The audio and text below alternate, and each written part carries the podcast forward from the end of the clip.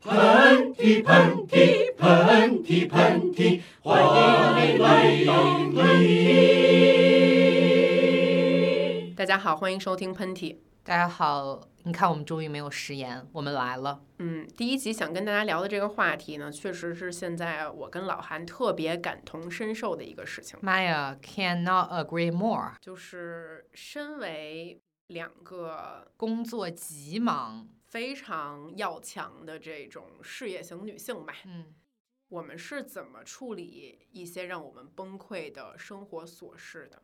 谈起这个话题来，我觉得有一件事情必须要跟大家分享一下，因为有一天半夜我收到了竹子的微信，那是一条绝望的微信，就是我很久没有见到这个人这么绝望了，就真的绝望了，就把自己哭绝了都。上面写着：“韩夏，你能帮我一个忙吗？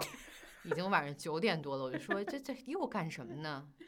主子，今天是黑子的生日。我忘了，黑子要跟我离婚，离婚闹离婚。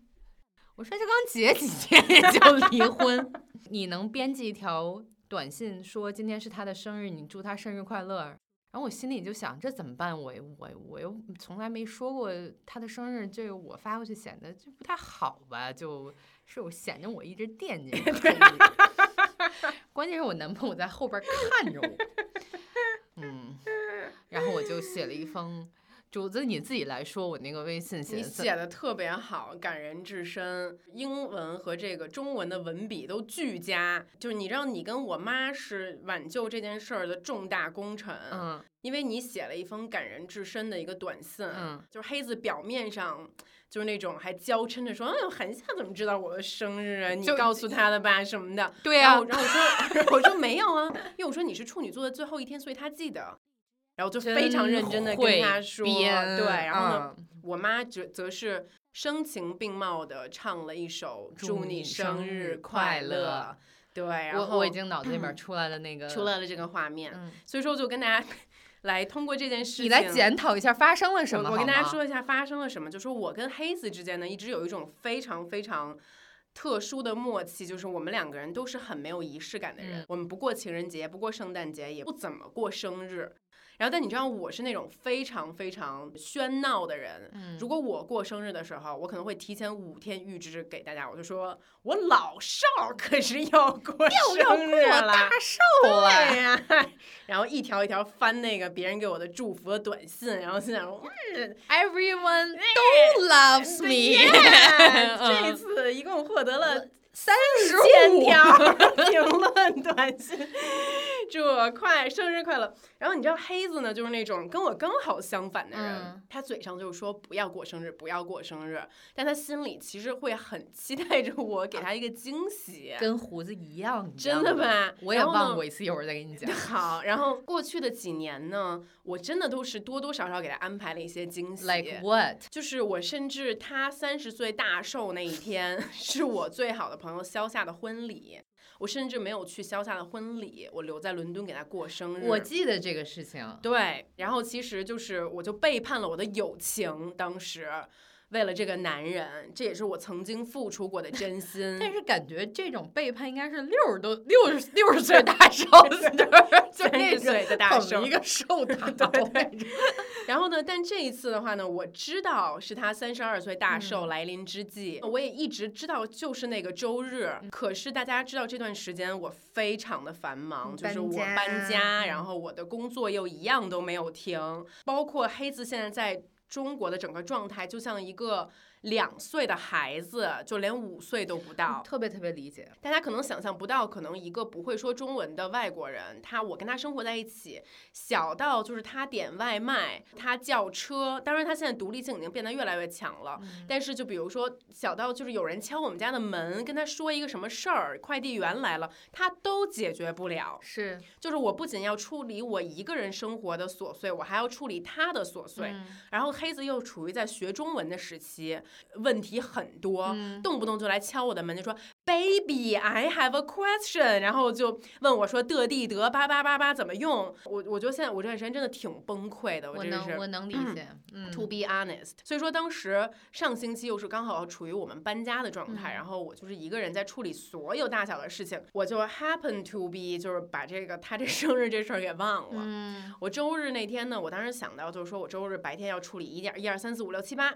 然后把所有的事情都处理完了。其实我本来原定想的是，我们俩出去吃个晚饭，我给他嗯买个蛋糕就可以了。结果好死不死，把所有的人都送走之后，那个时候已经晚上七点半了。然后他就问我，他说：“一会儿晚上干嘛呀？”明知故问，知道自己生日，你说你说这人有劲吗？你就直接大喊着告诉我说：“今天老子生日，咱们出去就是庆祝一下好了。”然后我就 我非常镇定的跟他说：“我有一篇微信文章 要写。” 我说，It's for Canada Goose，加还是一篇广告。我说，我说我得在这儿写这个微信文章。然后这个时候他就，我我当时能想象出来黑子脸上那种从伤心到气愤气到愤，对焦虑，再到对，再到无所适从的那没种错，他就小微表情的变换他。可能想把我撕掉，然后但是他做了一个行为，当时我真的太难受了，嗯就是他有一点哽咽的说，他说 It's my birthday 哎哎哎，only my dad called me，就是只有他爸跟他说了嗯生日快乐，嗯除此之外，他又说，就是他好像是被遗忘了。我发现我在遇到这种重大的事件发生的时候，我是非常没有表情的一个人。没有，你一般我特别了解你，嗯你一般都会说嗨，没事儿。对对，我就那时候心里还在跟自己说：“嗨，没事儿呢。”我想说，怎么糊弄这男的呀？现在，我当时就开始搜那个快递 我能不能现在他妈赶紧给我弄一蛋糕来。然后他就在旁边说：“就说你现在点蛋糕是无济于事的。”然后后来没错儿啊，对，然后后来我在大众点评上查说，现在还有什么高级的餐厅是开着的，然后发现很多餐厅可能九十点钟就关了，因为又是一个周日。然后这个时候我真的就彻底没辙了。然后这个时候大概可能我消化这件事情有二十分钟之后，我就给你发了那个短信，嗯，然后给我妈 发了短信，然后我就开始坐在床上嚎啕大哭。我一开始的时候哭的时候，我的台词就是我是一个人渣。我 是一个把我新婚丈夫的生日都忘记了的人渣，我我然后我我我就我就很多很多很多就是过去的往事都涌涌涌向心头，因为其实我今年七月份在巴黎出差的时候，我当时跟王佳怡还有小栾一起去的，小栾也是我从十四岁就认识的好朋友，我也把他的生日给忘了。是他七月底的时候，有一次我给他打电话，我说你在干嘛？他说我跟我老公在外面吃牛排，顺便补祝一下我的生日。我说你生日什么时候？他说啊，就当时在巴黎，我们很忙，我就没有提起来。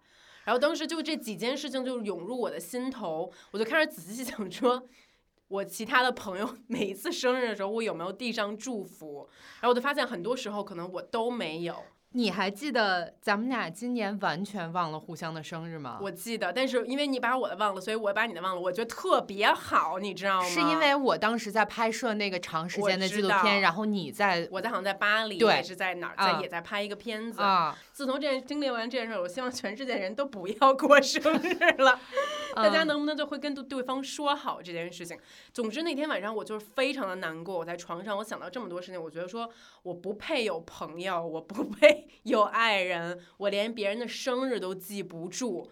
然后这件事情同时又让我很焦虑，我甚至就想打开日历，把每一个人身边每一个人的生日都记下来。我想说蔡康永应该会记得每一个人的生日吧，因为他因为因为蔡康永有助理提醒他这件事儿应该不会王佳怡。没错儿。怎么当啊出罪魁祸首了。王佳怡哎，，我跟你说，你知道王佳怡有多过分吗？嗯，怎么了，就王佳怡那天？她在我们家的时候，她不但不提醒我，她走了之后，我给她发短信的时候，我知道呀。他还跟我说风凉话。他说什么？呀？我跟她说，我说黑子都就是难过的快哭了，然后王佳怡就说：“我听到这里也要哭了。”你觉得王佳怡是不是有的时候心中是嘲笑我们的？我觉得是的，她就她是一个外人，就是站在一个高至高的角度上来想说，这两个女的为什么连这么小的事情都记不住？就是她们有什么资格可以成功？对，就是你知道，就是王佳怡连王娟的生日都记得非常清楚，就是他的狗。嗯，你记得查理的生日吗？不记得，对吧？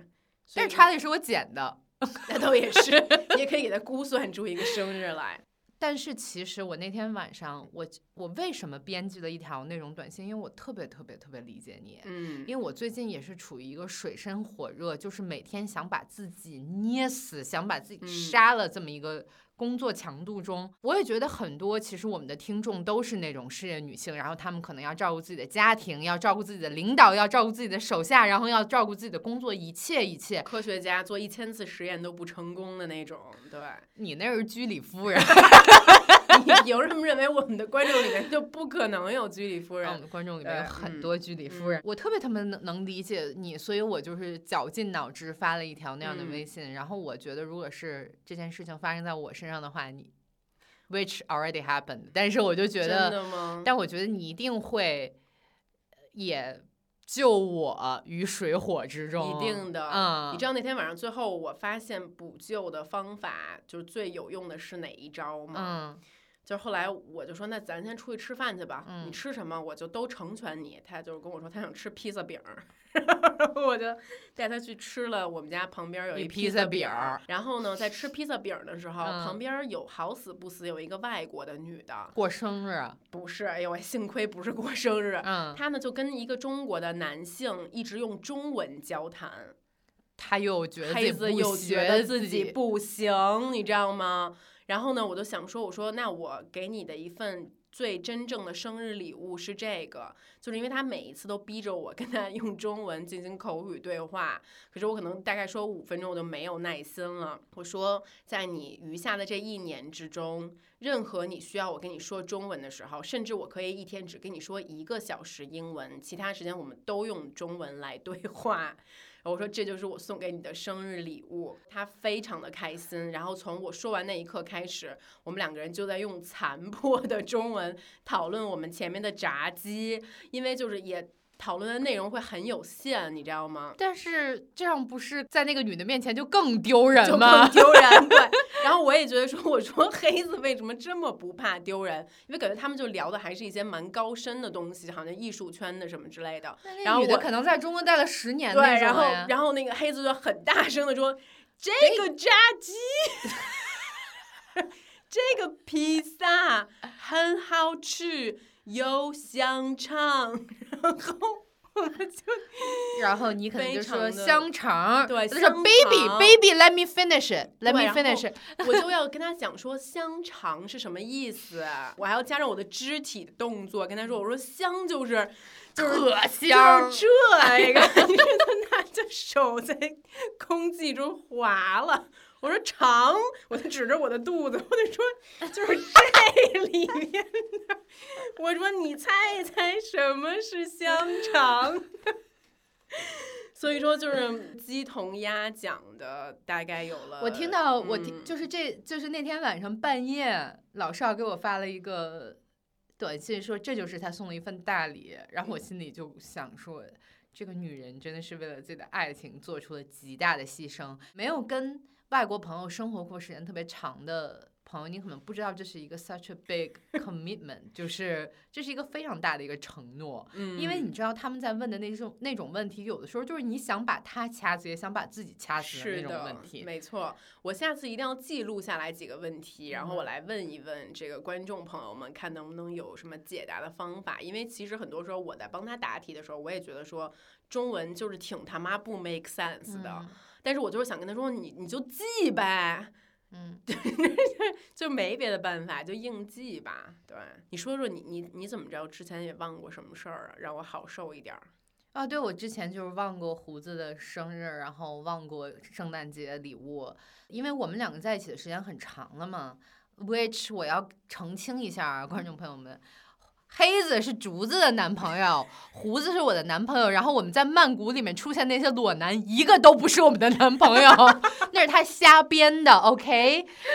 就是有这样一张照片，非常的珍贵。然后我还特别里面经常就是老韩终于有男朋友了，我早就有男朋友了。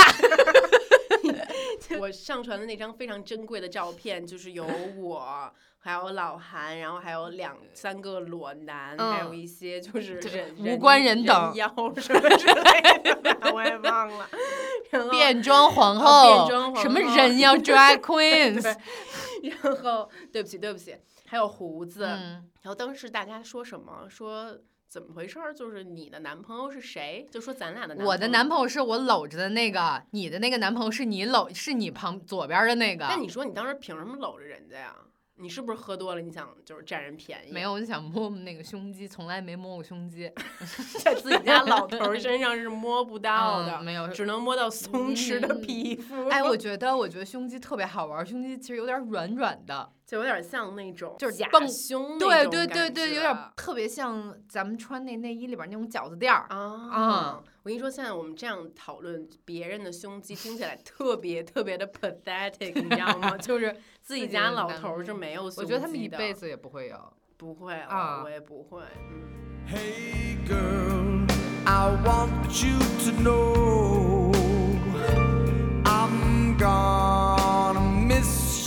so much if you go.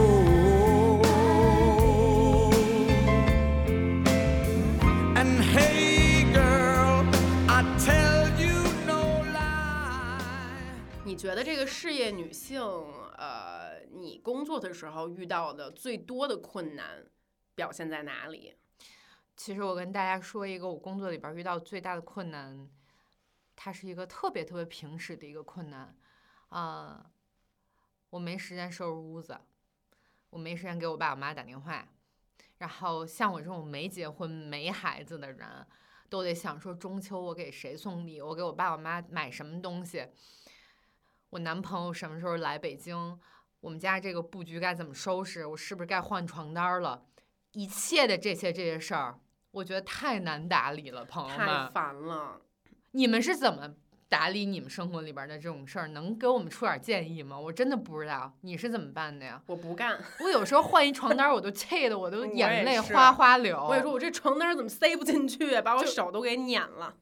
我跟朋友们说一件事儿，我觉得我过得最难的一天是我男朋友来之前这次，我吃了饭碗没刷，然后洗了床单没晾。被骂了，不是，就是家里面就是拆的快递满大，然后那天兔子还去做了绝育手术，我那天真的大哭崩溃，我不知道该怎么去处理这么多事儿，然后我同时在做一个非常强度大的一个工作，你们这些有孩子就是有老公的人到底是怎么做的呀？我觉得可能大家也就。好不到哪儿去，没可能就是睡得少，只能是。你知道我昨天上午又崩溃大哭。你又怎么？你最近哭的太多。我每天都在以泪洗面。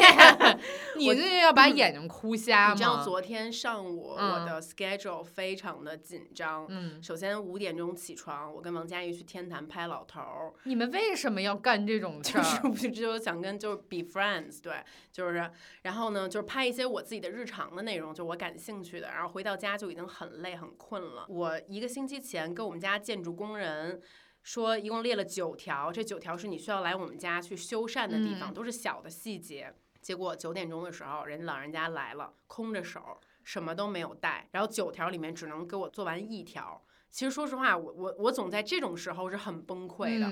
可能当你习惯了在某一个时间，你预期这件事情会被做完，结果他做不完的时候，而我下午又有别的工作，然后他就说：“他说你你跟我去什么五环外的居然之家买一个喷头吧。”我听到这句话的时候，我整个人就崩溃，然后我就把他给骂走了。反正骂走了之后，我自己就在家哭了。我觉得我实在无法面对这种生活中的琐碎，然后我太难受了，我就我就拎起电话，我就把黑子给骂了一顿。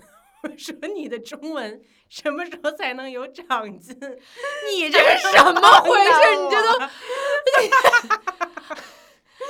嗯，就实在没有办法了。嗯，我以前老觉得就是家庭主妇或者是就是把家里弄得特别好的女的，就是你我也弄弄得特别好，只不过没弄而已。我现在发现根本不是那么回事儿，就是弄不了。就是弄不了。嗯，比如说我要出门的时候，我这个人特焦虑，然后我发现地上全都是头发，我就受不了，我就要吸一遍。嗯但是有的时候你就发现你真的是没时间搞这种事情，而且有的时候又特别想在家吃饭，然后你做了饭以后怎么收拾这些东西？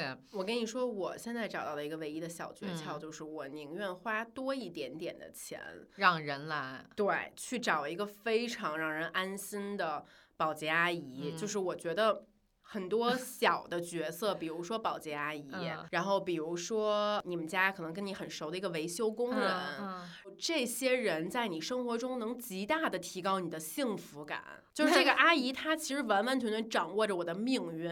就是她跟我说三十五块钱不干一小时，加到四十，我立刻给她涨这个工资，就绝对没问题。嗯说到这儿，我提一个好笑的事情好吗？嗯我跟竹子曾经有一段时间共享一个阿姨，嗯，对，然后有一次阿姨到我们家来，特别神神秘秘的问我说：“哎，小韩，他是有点那个河北小韩，那个你这个朋友是不是个明星啊？” 然后虽然有点黑，但是长得还是好看的说男朋友是个外国人。啊。这个男朋友，这个法国不法国，意大利不意大利，西班牙也不西班牙，不知道是哪儿的人，但长得还可以。你怎么回答的？我就说啊，他们两个是呃歌星，我们俩是一个组合，对，就就一个歌星，歌星。你说你听过那个嗯麦克学摇滚？你就你跟阿姨说，我们俩是星光大道的冠军，对，周冠军。周冠军。行，挺好的。嗯，说到这儿有一个，说到这儿，对，所以嗯就说这个保洁阿姨是非常非常重要的。我觉得还有一个是我跟竹子都特别特别希望有的，就是那种特别纯粹的，什么都没有的，就自己待着的那种时候。啊，我太珍惜这种时光了。嗯，我一般就是如厕要如一个小时左右。我妈经常提醒我，我这样的话可能会得痔疮。我也我妈也跟我这么跟我说过。对，但是我嗯特别珍惜在厕所里面安静的时光。嗯，我问个问题：如果说你有一天就真的是你什么都不用干，只有你自己待着，你这一天会怎么过？这种问题突然来了的时候，我甚至都想就像一阵暴风雨一样 对，袭像击了你。简直无法想象这是会是什么样的一天。天堂，对啊，你会怎么过呀？我觉得我有可能就把电视打开，然后我就就撒丫子，就是、嗯就是四只手平躺在床上，嗯我什么都不干，然后我就都点外卖，嗯，谁也别跟我说话。我觉得我可能会在家看 porn 吧。就说一个别的可以用的，可以用的嗯啊。我觉得我可能会非常正常的去过一天。我现在非常渴求能有时间，就是就是八点钟起床，不接收任何一条短信，去把我要看的东西都看完，然后要把我查的资料都做完，然后认认真真不受打扰的去工作一天。嗯，我觉得这其实反而对我来说是一种享受。嗯，因为其实现在最干扰我的部分就是我的手机太可怕了。就我我如果包括咱们现在录节目的这一个小时，我不去看，我可能会有六条未接来电、一百条短信，以及各种各样其他的 app 冒出来的通知。这个东西其实让是让我最焦虑的部分。我可以完完全全享受在我的状态之中去做我要去做的事情，但是我不得不去跟别人不断的去沟通各种各样的事情。这个事情又费时间，又非常牵扯你的精力。我觉得我一天到晚的这种焦虑和烦躁，都是这个手机给我带来的。所以其实我如果把这手机给扔了。我待一天，我该干嘛都就干嘛，我该看电影看电影，该看书看书，该写作写作，我觉得这就已经是非常非常享受的一种状态了。还有什么事儿是让你觉得身为一个事业女性真的很不容易的？我是觉得大家有一个特别刻板的印象，觉得你要是一个特别厉害的事业女性的话，你不会有脆弱的瞬间，嗯你的脆弱的瞬间全部都是假的，你或者你会很快的过去，但是其实有的时候，呃，那些脆弱的瞬间特别存在，而且有的时候就是那一天就是过不去。而且尤其比如说像你在工作的时候，你身为一个导演，嗯然后你剧组里面有几十个人，嗯其实导演就有点像一个公司的老板的这么嗯一个角色。你难过的时候呢，你还不能表现出来。其实曾国藩说过，不是我跟你说啊，等一下，你先说，我给你配乐啊，来。就我你知道曾国藩说 成大事者一定是孤独的，嗯一定是不被人理解的。嗯对，因为其实我们去回顾每一个在历史上试图做出一点不一样的事情的人，寡妇，对，当他追日的时候，也就怎么流可能产有人理解呢？对。嗯对，所以我觉得承受孤独这件事情是一个必经之路，承不仅要承受孤独，还要承受辱骂。对，你们想没想象，其实现在坐在我对面的这个竹子，你们看到的他都是他在用各种特别贵的油在那儿 涂的时候那种美丽的样子。现在坐在我对面的这个人没有画眉，然后前面的三缕头发已经油到，就是可以，天没洗了。就是可以炒菜。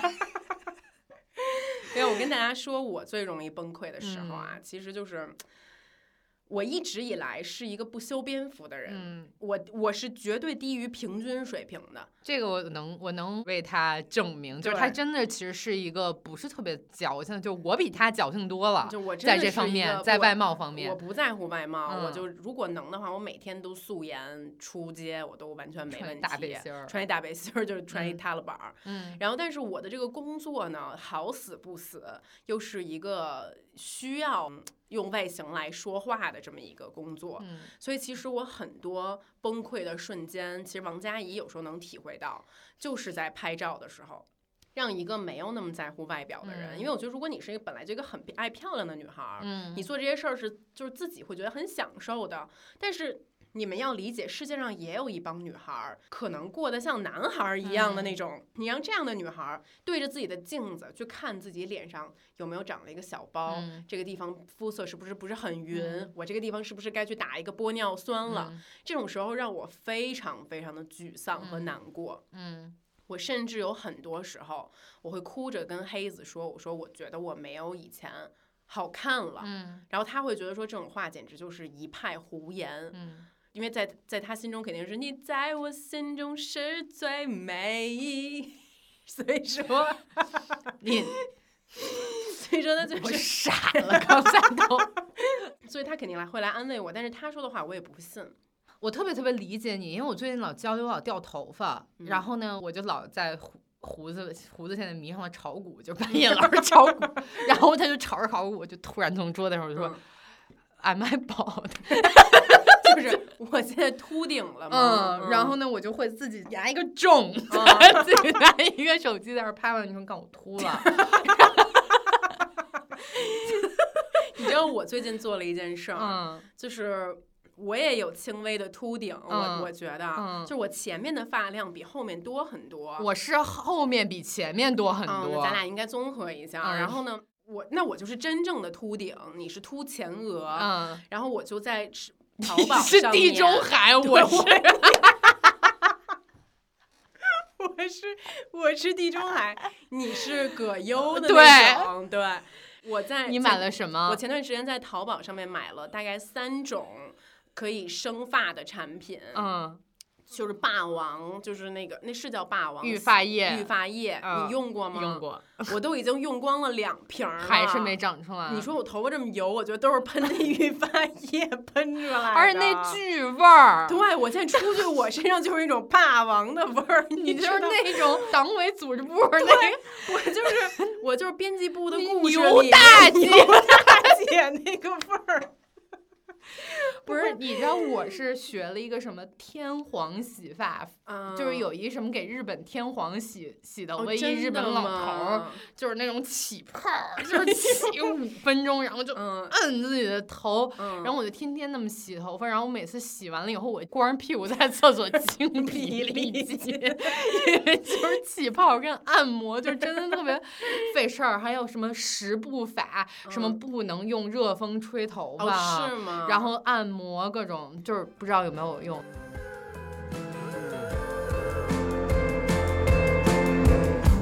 We were at the table by the window with the view. Casting shadows, the sun was pushing through. Spoke a lot of words, I don't know. what 反正就是，哎，算了，就今天聊了这么多吧。咱们好像也没有聊到什么比较有建设 性的东西哈。我就来总结一下，我就觉得就是竹子，首先我也非非常为他自豪，也非常为他开心。然后韩夏也是取得呃了非常大的进步，就是现在是就是这个业界屈指可数的哎，这就别他妈乱说，别 TMD 的乱说。就是呃我觉得我们俩都在自己认真的、很踏实的，现在走自己特别肯定的一条路，也跟我们两两三年前的我们有很大的不同。